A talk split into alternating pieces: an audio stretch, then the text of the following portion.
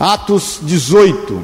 Eu vou ler três versículos e depois te pôr dentro do contexto.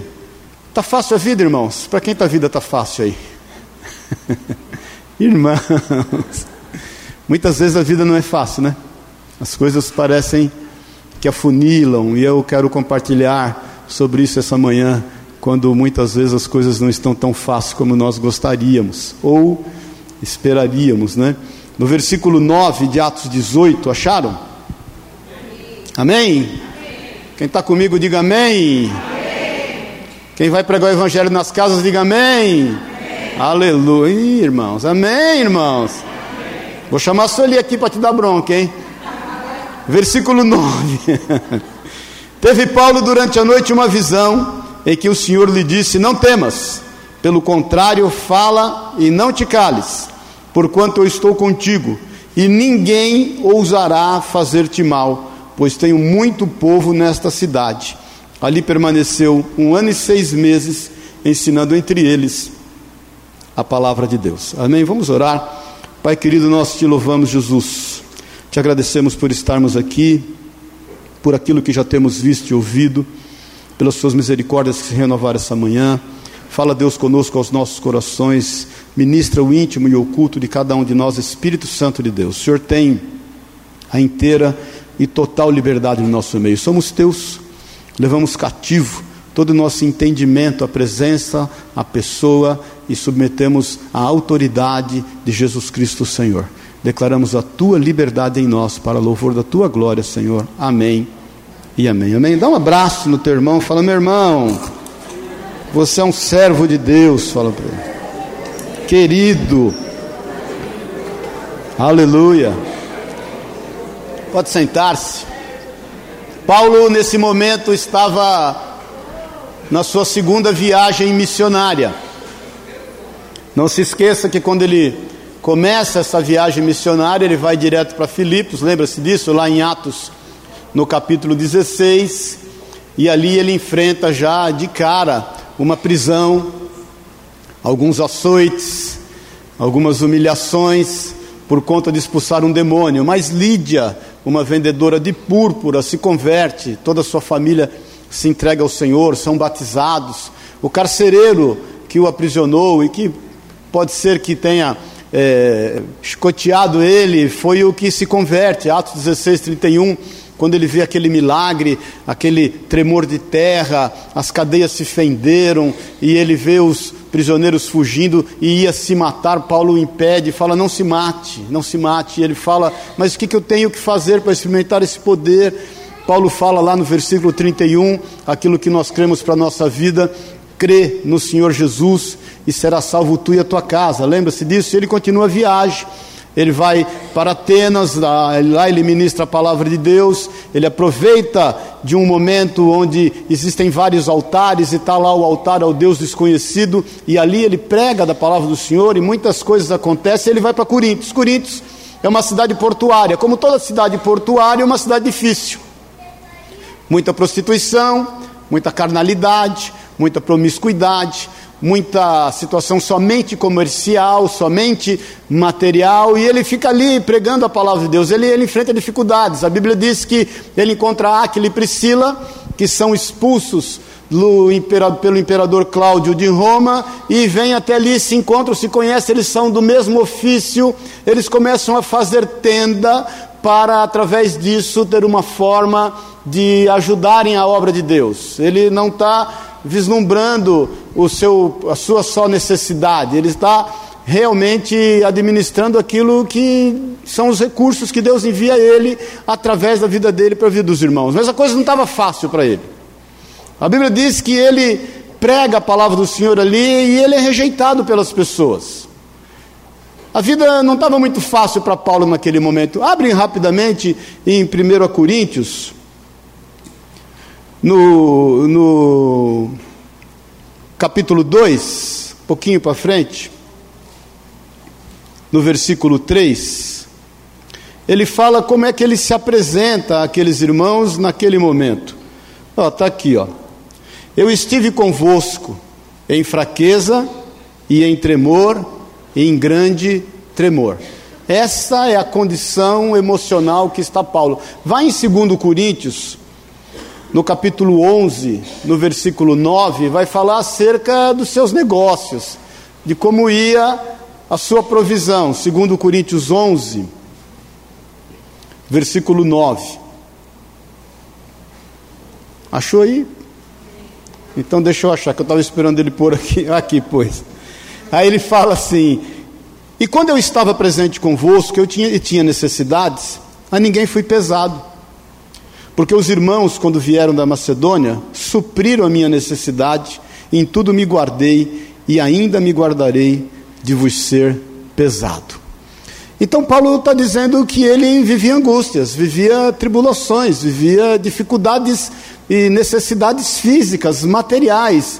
E a preocupação dele não dizia respeito somente a ele, mas a, a, a despeito das pessoas que estavam ao seu redor, aqueles que o acompanhavam, que andavam junto com ele, que andavam para par. Se a vida fosse boa só para nós, ela não teria graça, ela tem que ser boa para nós e para as pessoas que caminham conosco. Da mesma forma, quando a vida não é fácil para nós, ela passa a ser mais difícil quando as pessoas que estão ao nosso redor estão administrando dificuldade. Quem aqui consegue dormir à noite quando vê alguém ligado a você passando dificuldade ou aflição? Quem aqui consegue descansar quando sabe que pessoas que estão caminhando com você, a despeito de você estar bem até, e muitas vezes até tentando ajudar essa pessoa de todas as formas, mas quando ela não está bem, você também não está. Então Paulo tinha temor, tremor, angústia, tinha necessidades, não queria ser pesado a ninguém, não queria estar passando a sacolinha, pedindo dinheiro para quem quer que seja. Ele se põe a trabalhar, a fazer a obra de Deus. Ele só para de fazer tenda quando os irmãos descem da Macedônia e trazem recursos suficientes para ele e para as pessoas que estão ao seu redor.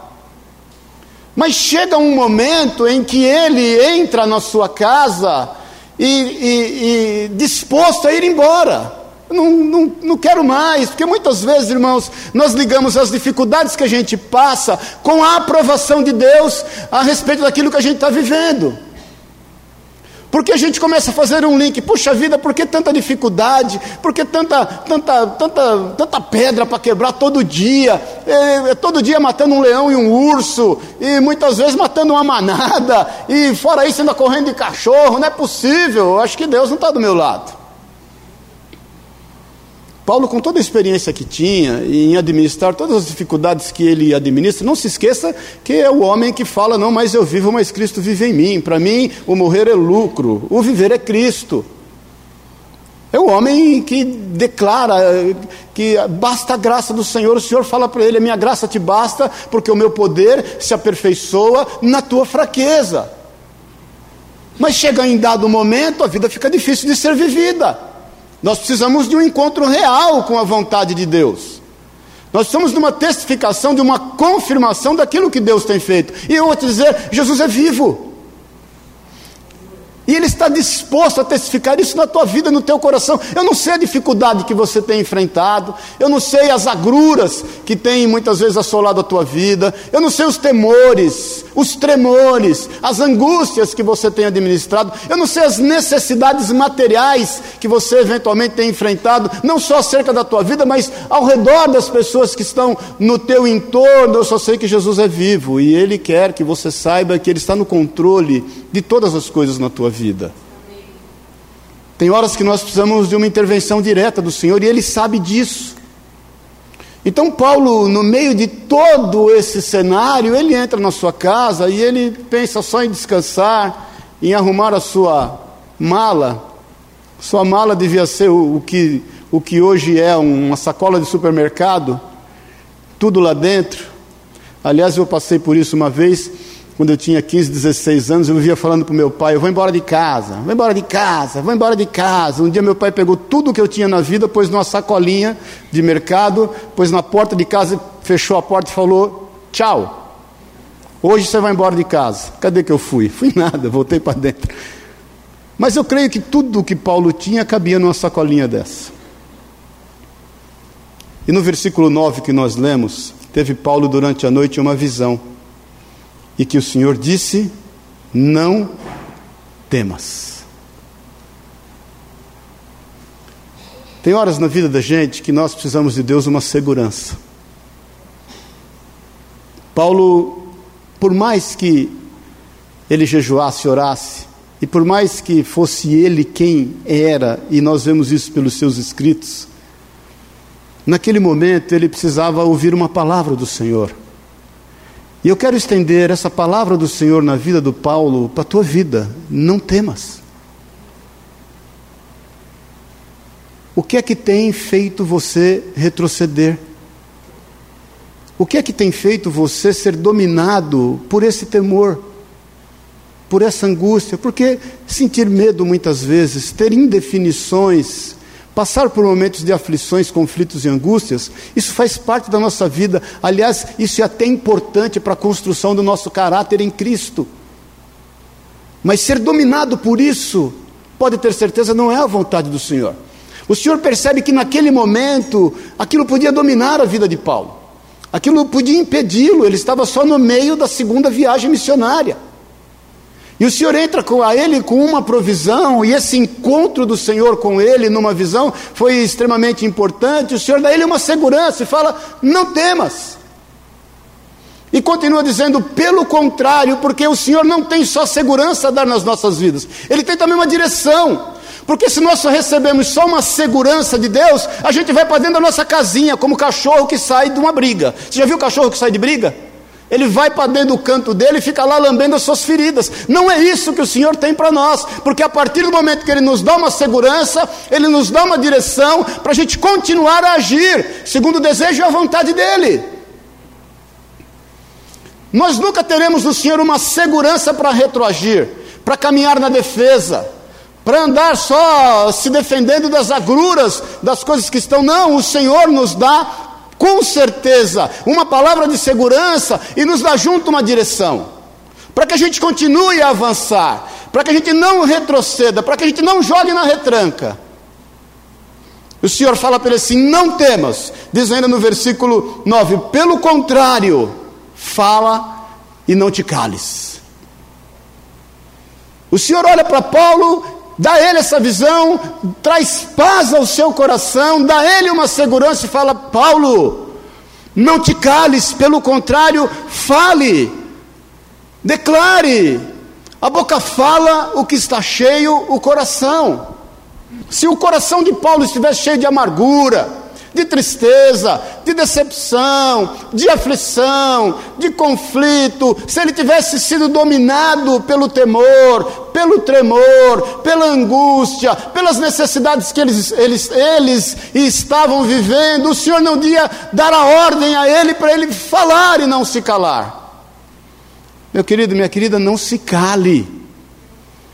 Não pare de declarar o que você tem certeza que Deus tem a fazer na tua vida e através da tua vida. Profetiza. Por mais que você esteja encontrando um grande desafio, como na visão de Ezequiel, ali no vale de ossos secos, e ele olha tudo aquilo na sua visão, e o Senhor fala o que para ele? Profetiza. Declara, aquele exército possivelmente tinha morrido em meio ao combate, e ele, quando profetiza a vida, os ossos começam a se mexer, os tendões começam a tomar conta daqueles ossos e uni-los. A Bíblia diz que os músculos vêm, a carne vem, a pele vem, o exército está pronto, só faltava o fôlego de vida. A cereja do bolo quem põe é o Senhor. Então não se cale. Por muitas vezes, em função da vida não estar sendo tão fácil como você gostaria, você tem se calado, porque você tem pensado: o que, que eu, eu vou falar o que para quem? Você não estou dando conta de mim mesmo. Olha aqui para mim um pouquinho, querido. Você nunca vai dar conta de você mesmo. Você tem quem dá conta de você. Quem dá conta da tua vida é o Senhor. Você é filho e filha de Deus. Em nome de Jesus, lança sobre ele toda a tua ansiedade, ele tem cuidado da tua vida. Ele sabe exatamente o que se passa contigo. Agora não te cales. Tenha segurança naquilo que Deus tem através da tua vida. Não te cales. Por muitas vezes eu, irmãos, eu falei aquilo que eu gostaria e precisava ouvir. Por muitas vezes eu orei por pessoas na igreja e as pessoas foram curadas, eu cheguei em casa os meus filhos doentes. E orava por eles, eles não foram curados. Uma vez só, uma vez só, que eu cheguei em casa, o Davi estava com uma febre alta. A gente morava ainda numa casa, logo que eu mudei para Pouso Alegre, antes de construir a nossa, nunca esqueço. Cheguei tarde, a Sueli na sala, com o Davi no colo, ele devia ter menos de um ano, e uma febre alta, a única vez, queridos. Aí eu orei, junto com a Sueli, impus as mãos sobre ele, a febre passou imediatamente. Mas na maioria das vezes, pode ter certeza, as pessoas foram curadas e aqueles que estavam do meu lado muitas vezes não. Agora você não pode se calar, e você não pode deixar de crer, e você não pode conter o mover de Deus através da tua vida. Nós somos resposta de Deus para o meio que nós estamos vivendo. Você é a resposta de Deus. Você é o braço do Senhor. Você é a voz do Senhor. Você é o ouvido do Senhor. Não te cales. Se o Senhor dá a ele segurança e dá a ele direção, o Senhor dá a ele uma visão profética acerca de todas as coisas, porque ele diz aqui: Porquanto eu estou contigo, versículo 10, e ninguém ousará fazer-te mal, porque eu tenho muito povo nesta cidade. O Senhor ratifica a segurança e a direção acerca da vida dele, mas diz também que os frutos vão aparecer. E eu te digo em nome de Jesus: os frutos vão aparecer através da tua vida. Os frutos vão aparecer através da tua vida. A única coisa que nós precisamos é em Deus buscar amor, para viver esse amor em relação às pessoas que estão ao nosso lado. Eu separei quatro situações, eh, não precisa abrir, e eu quero compartilhar com você rapidamente acerca desses encontros que o Senhor prepara para com a nossa vida. Encontro como Paulo teve, para que ele tivesse em Deus a direção necessária, a segurança necessária e a visão necessária para continuar o seu caminho. A palavra de Deus diz, não precisa abrir em João no capítulo 4, e você vai perceber como Jesus age. A Bíblia diz que Jesus vinha andando e, e com, ele convinha que ele passasse pela Samaria. A Samaria era um lugar onde os judeus evitavam de passar, eles se, eles se desviavam desse lugar, embora ele fosse mais perto para ir para Jerusalém.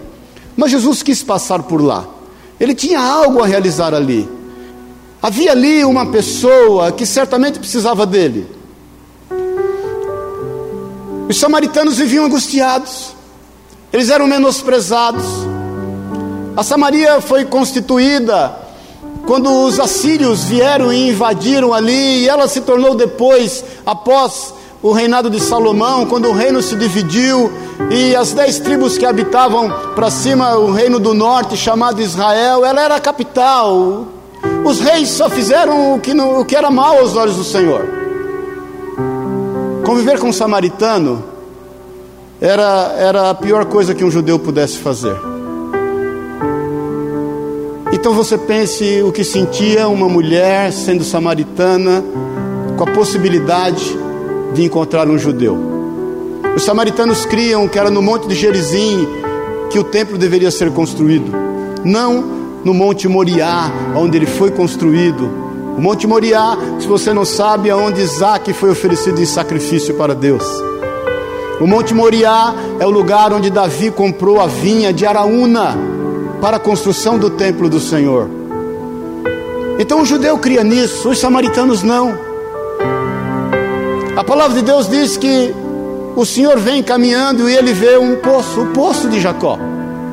Na planície entre dois montes, o Monte Ebal, de Deuteronômio 28, 27 e 28, que era o lugar onde foi proferida a, benção, a, a maldição da desobediência, e o Monte Gerizim, onde foi proferida a bênção em decorrência da obediência. Nesse vale, nessa planície chamada Sicar, tinha ali um poço de Jacó. Era a terra que foi dada a José e os seus filhos. O povo costumava ir tomar água ali. Jesus vem e se assenta aquele poço. Por quê? Porque ele está à espera de alguém que certamente precisa dele. Quando aquela mulher vem, vê Jesus um judeu, o Senhor já estava ali. Há situações na nossa vida em que nós não sabemos o que pode nos acontecer, mas eu quero te dizer: o Senhor já está te esperando no local. Esses encontros produzidos pelo Espírito Santo que ninguém explica. Uma mulher que já tinha, tinha tido cinco maridos, estava no sexto relacionamento, cheia de medo, cheia de preconceito, cheia de carência, cheia de indefinições. Quando ela encontra Jesus, Jesus olha para ela e pede, depois você confira João 4, uma água. Dá-me água de beber. Aí ela estranha como é que um judeu está falando com ela. Como é que um judeu dirige a palavra a ela? Para o judeu dirigir uma palavra a uma mulher samaritana era a mesma coisa que você perder, rasgar o seu dia, desperdiçar as suas palavras. Aí Jesus olha para ela e fala: Se você soubesse quem fala contigo, você pediria uma água e ele te daria uma água viva. Ela olha para Jesus e fala: Jesus, Senhor, o, o, o poço é profundo. O Senhor tem como buscar essa água. Jesus revela a vida dela. Jesus revela aquilo que a tem angustiado. Jesus revela as suas dificuldades, os seus medos, os seus tremores. Ela recebe aquilo, aquilo impacta a vida dela. Esse encontro trouxe uma grande mudança, uma mudança de rota. Ela larga inclusive o balde dela ali, ela volta correndo para Samaria e ela vai falar para os seus amigos, os seus parentes: Olha, eu encontrei ele, aquele que nós tantos esperávamos. Ele falou a minha vida, ele me conhece. Então eu não sei onde eventualmente você pensa que você está andando, querido. Jesus te conhece, te chama pelo nome, sabe as tuas necessidades e está te aguardando no local exato de compartilhar essa verdade com a tua vida. Mas é necessário que você esteja aberto e aberta para isso.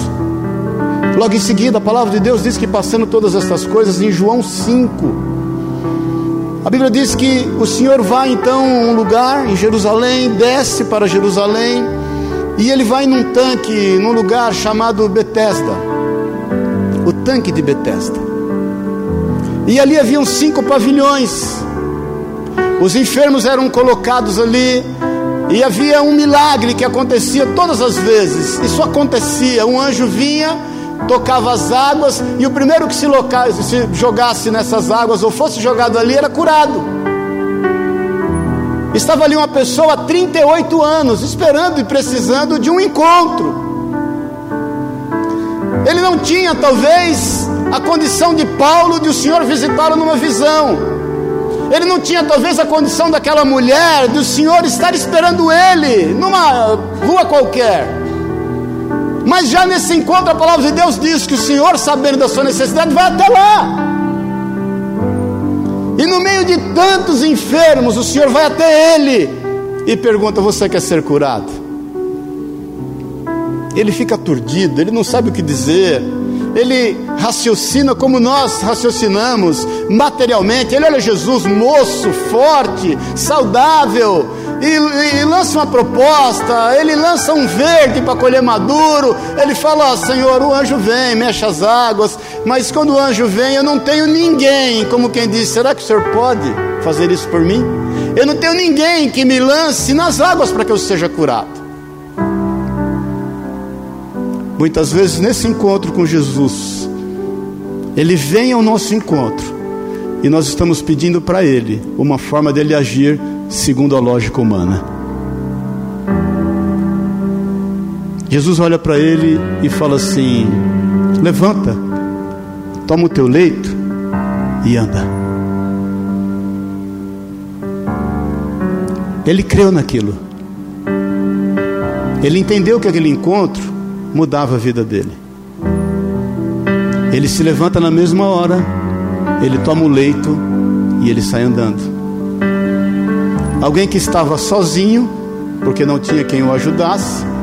Alguém que estava desapontado, porque a palavra de Deus diz que a esperança demorada enfraquece o coração. Desiludido na vida, saiu dali andando. Jesus encontra com ele depois e fala para ele assim: Olha, perceba que você já está curado. Cuidado, não peques mais, para que não te aconteça coisa pior. Depois do encontro com o Senhor, que Ele vem até nós, é necessário que haja mudança de vida, é necessário que haja mudança de entendimento. Um outro encontro está em João 8.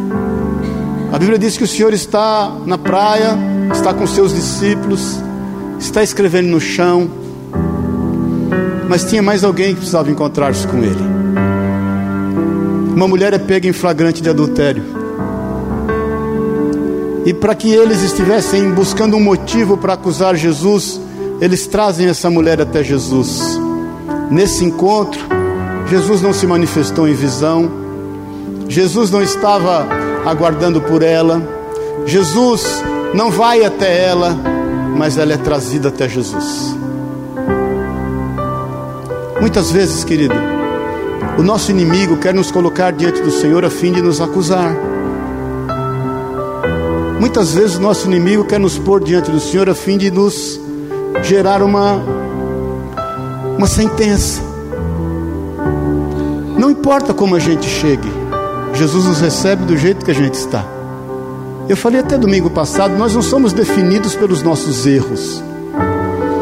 Jesus não tem rótulos sobre a nossa vida. Quando Jesus olha para nós, ele não põe um rótulo e ele não permite que nenhum rótulo esteja sobre nós. Adúltero, ladrão, mentiroso, seja lá o que for, egoísta. Jesus não nos define e Jesus não aceita rótulos. Ele nos recebe, simplesmente nos recebe, não importa quem somos ou o que estejamos fazendo, até porque ele, ele está no controle desse encontro. Não importa a forma, Ele está no domínio desse encontro. Ele é Senhor de todas as situações da nossa vida. E vocês sabem da história. Os homens querem buscar um motivo para acusar Jesus, porque eles dizem: essa mulher foi pega em flagrante de adultério, e se ele falasse é, apedreja, ele ia contra aquilo que ele estava pregando, se ele falasse não apedreja, ele ia contra a lei de Moisés. Jesus tem seus meios, não é verdade? De lidar com as nossas dificuldades. Da mesma forma como ele mostrou para aquele homem que era do jeito dele e não do jeito humano. Ele mostra para aquela mulher perante os seus algozes. E você sabe da história. Ele pergunta a cada um assim: quem aqui não tem pecado? Ou quem aqui não dormiu com ela? Não praticou esse mesmo erro com ela? Sem problema, pode atirar a primeira pedra. Encontros que marcam e que mudam. Aquela mulher viu as coisas acontecerem de uma forma que ela não esperava. As pessoas, uma a uma, vão jogando as suas pedras no chão. E ela olha para Jesus e fala assim: que, eu faço agora? Jesus falou o que para ela? Alguém te condenou? Eu também não. Vá em paz e não peques mais. Como é que você tem saído desses encontros com o Senhor? Ou eles não têm ocorrido? Será que eles não têm ocorrido? Será que nós não temos percebido o quanto o Senhor está atento à nossa vida? Ele é que fala para Davi: Eu te busquei de trás das malhadas. Ele que fala em 2 Crônicas 16: Os olhos do Senhor estão sobre toda a terra buscando aqueles cujo coração são totalmente dele, para se fazer forte no meio dele. Será que Jesus não está à nossa procura? Será que ele não tem um encontro marcado contigo? Será que ele não marcou essa manhã? Para restabelecer em você um vigor, uma força, não somente te dando segurança e direção, mas dando a você o um entendimento de que as coisas vão acontecer. Talvez seja por uma visão, Talvez seja um encontro marcado onde Ele está nos esperando aqui, Ele é antes de nós.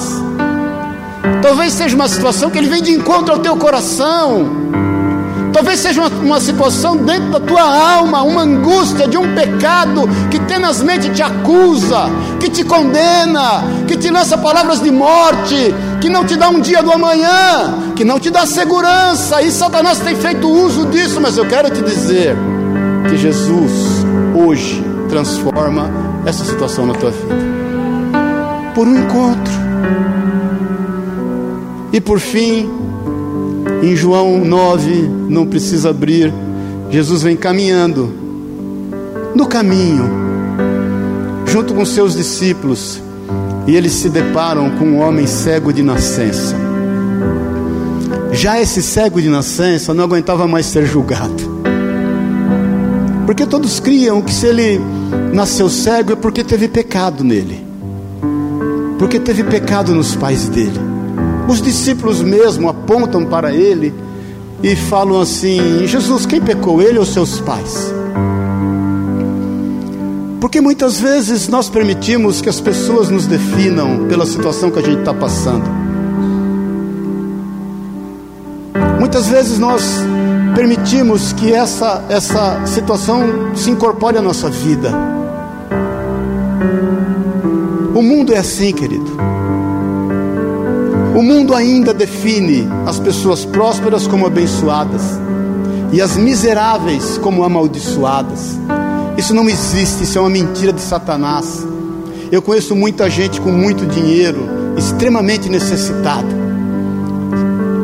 E conheço muita gente vivendo em situação de muita dificuldade, extremamente abençoada.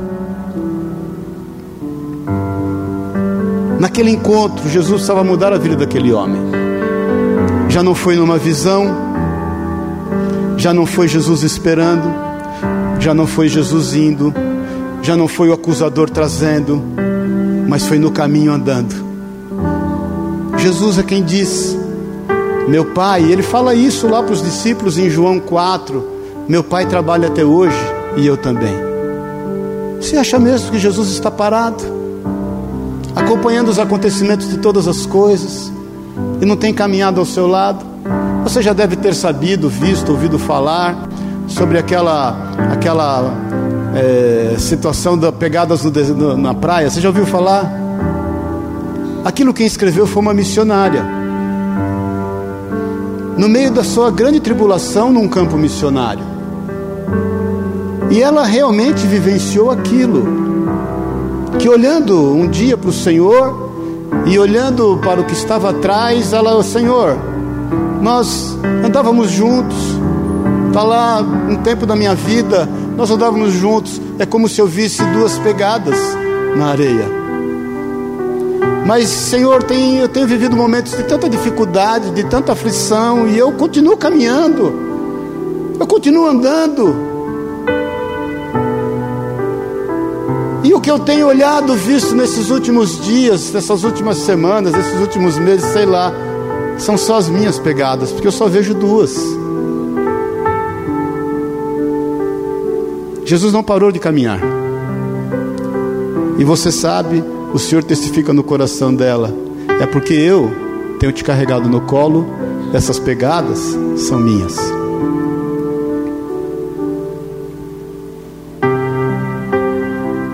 Existe um trecho das cartas da Madre Teresa de Calcutá. Eu já tentei comprar esse livro, não acho, está esgotado. Mas eu já li um trecho onde ela se deparando com toda a dificuldade que ela se deparou lá em Calcutá, com toda a angústia, ela um dia olha, Senhor, será que isso tudo que eu estou falando é verdade? Será que Deus existe mesmo? Deus transforma a vida dela através do encontro pessoal e íntimo, quando ela começa a ver que existe uma coisa maior, mais profunda, mais real daquilo do que os nossos olhos estão vendo. Aquele cego em Jericó não podia ver mais nada, ele só podia ouvir acusação. Jesus, de uma forma surpreendente, opera um milagre. Sabe como? Jesus pega um pedaço de terra cospe nela. Você já pensou Jesus fazendo isso com você? Você talvez faça, falasse para o Senhor: Senhor, só me faltava essa, né? Só me faltava essa. Eu vi o Senhor fazer tanta coisa só com o poder da Sua palavra. Eu vi dizer que o Senhor curou o servo do centurião, nem na casa dele o Senhor foi. O Senhor só falou, ele está curado. E quando ele chegou em casa, o menino, o servo estava curado. O filho do oficial do rei da mesma forma. Agora, Senhor, eu ouvi dizer isso. O Senhor vai cuspir na terra, é verdade. Fala sério. Ô, oh, mano, velho, tá ligado? O que, que é isso? Jesus cospe, faz uma lama, passa nos olhos dele. Se Jesus não te define por rótulos ou por erros, como é que você está definindo o milagre que Ele quer fazer na tua vida? Tem coisa que você olha e você fala, é fácil, né, Senhor? Eu faço esse negócio, ganho isso, pago isso, sobra isso, ó, eu ainda vou dar na tua obra. Eu vendo isso, pago isso, sobra isso. Eu vou aqui. Deus tem seus meios. Deus tem sua maneira. Eu vivi grandes milagres de Deus e eles aconteceram de uma forma que eu jamais imaginei que poderia ser aquela.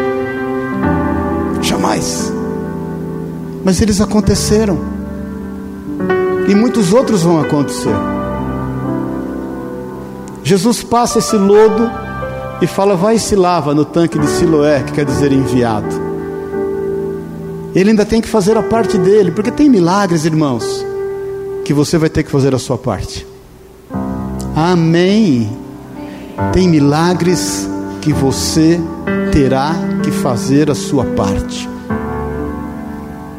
Ele se lava e as suas vistas são restauradas. Isso cria uma celeuma. As pessoas começam a persegui-lo, começam a perguntar: ele, ele não Depois você leia lá João 9, ele passa por tanto interrogatório, tem uma hora ele fala o seguinte: fala uma coisa para vocês, eu só sei uma coisa. Eu era cego, eu agora enxergo. Tá bom para vocês? É isso que aconteceu na minha vida. Sem mais explicações. Então quero te dizer que Jesus tem um encontro marcado contigo. Talvez seja num momento onde a vida está difícil, como Paulo que estava acostumado com vida difícil. Vamos falar a verdade? Paulo estava acostumado com vida difícil. Quem sabe uma visão toma conta da tua vida. Ela vai te dar segurança, ela vai te dar direção e ela vai te dar uma visão profética. Quem sabe chega um momento que você está só indo saciar a sua sede da forma como você faz isso constantemente. Mas Jesus está ali para fazer algo mais, porque Ele é poderoso para fazer infinitamente mais do que pedimos ou pensamos. Um encontro. Talvez seja uma situação onde você está totalmente paralisado. Paralisado. Não tem para onde correr. Não tem o que fazer. Não tem quem possa te ajudar. Ninguém te entende. Ninguém está à altura de resolver o teu problema. Mas Jesus vai lá e faz algo totalmente inesperado. Talvez você esteja debaixo de uma grande acusação. Eu não sei o que você tem feito, irmão. Mas eu sei que boas coisas a gente não faz todo dia, não é verdade? Aliás, no nosso balanço, às vezes tem dia que a gente faz mais coisa errada do que certa. São os dias que a gente não se domina. E basta isso para que a gente esteja debaixo de um ataque. Um ataque. Tá vendo? Você faz tudo errado. Tá vendo? Você querendo ajudar atrapalha. Tá vendo? Você vai administrar recursos de morte agora.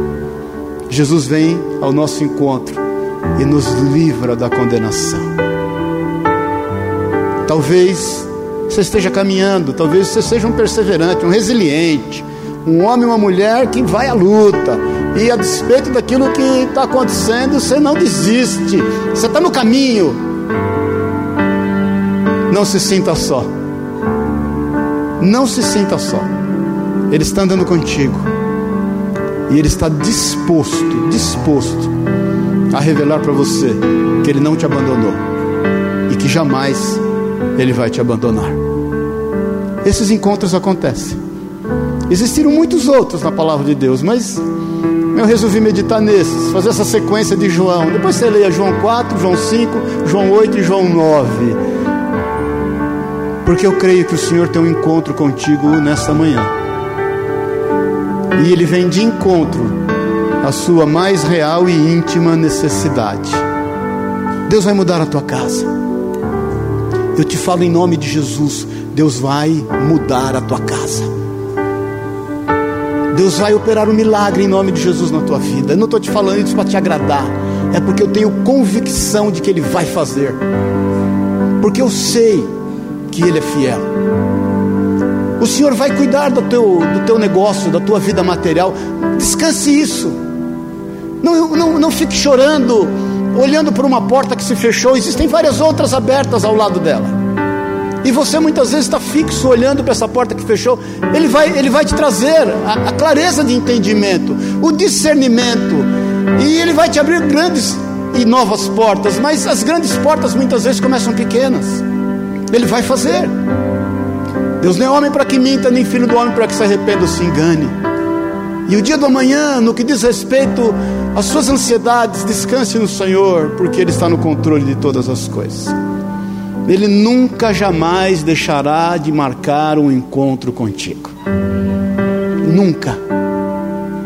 Seja qual for a sua situação, Ele vai marcar um encontro contigo. Amém? Vamos ficar em pé em nome de Jesus. Quero orar com você.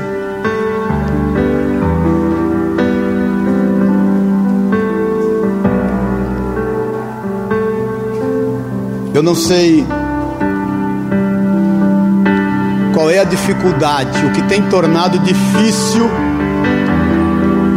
o momento que você tem vivido. Não, faço a menor ideia. Mas eu sei de uma coisa: o Senhor é o socorro bem presente na hora da angústia e no tempo da tribulação. Eu tenho plena convicção que o Senhor é realizador de sonhos. E tenho plena convicção que Ele faz do seu jeito, da sua hora e de uma forma que você possa entender. Feche os teus olhos na liberdade.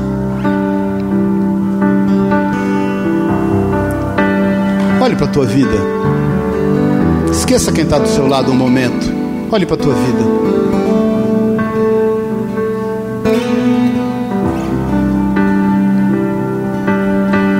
O Senhor está aqui.